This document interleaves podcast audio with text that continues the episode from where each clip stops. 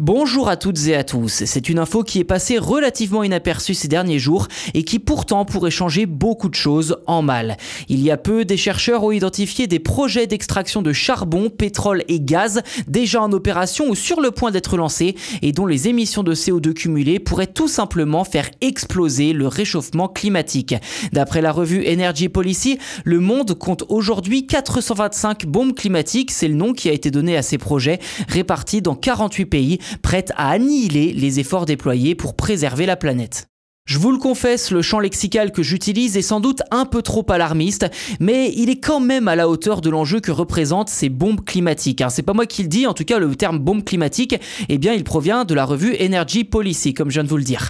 Car entre le projet Red Hill en Australie, Montney Play ou Christina Lake au Canada, la mine aussi de Hongshakuan en Chine et celle de Hambach et de Garsweiler en Allemagne, et pour ne citer que évidemment car il y en a d'autres, eh bien c'est potentiellement 1 milliard de tonnes de CO2 qui pourraient être rejetées durant la durée d'exploitation de ces 425 projets d'extraction d'énergie fossile. D'après l'étude, cette liste déterminera en grande partie l'avenir de la planète. Comme le rappelle le secrétaire général des Nations Unies, Antonio Guterres, il est absolument nécessaire de sortir du charbon, du pétrole et du gaz et, je cite, d'accélérer la fin de notre dépendance aux combustibles fossiles. D'après Kiel Kuhn, l'un des auteurs de l'étude, la question des énergies fossiles, responsable tout de même de 80% des émissions de gaz à effet de serre, n'a jusqu'ici pas suffisamment été au cœur des négociations climatiques. Je le cite, l'idée des bombes climatiques est beaucoup plus tangible et peut aider à savoir comment on pourrait avoir un impact important et concret dans chaque pays. Fin de citation.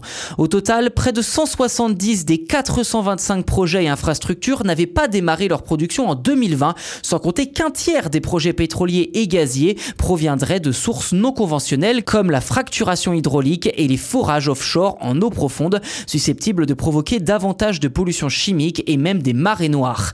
Par ailleurs, ces projets d'exploitation de ressources fossiles n'ont pas que des conséquences écologiques. Au Mozambique, en Afrique, des fermiers et des pêcheurs auraient déjà été expropriés de leurs terres dans la perspective de construire une usine de gaz naturel liquéfié dans la province de Cabo Delgado. Et si la COP26 de novembre dernier à Glasgow en Écosse avait abouti à l'engagement des gouvernements à réduire progressivement le charbon, eh bien il n'en est rien concernant le pétrole et le gaz qui représentent pourtant 60% des émissions de gaz à effet de serre liées aux énergies fossiles.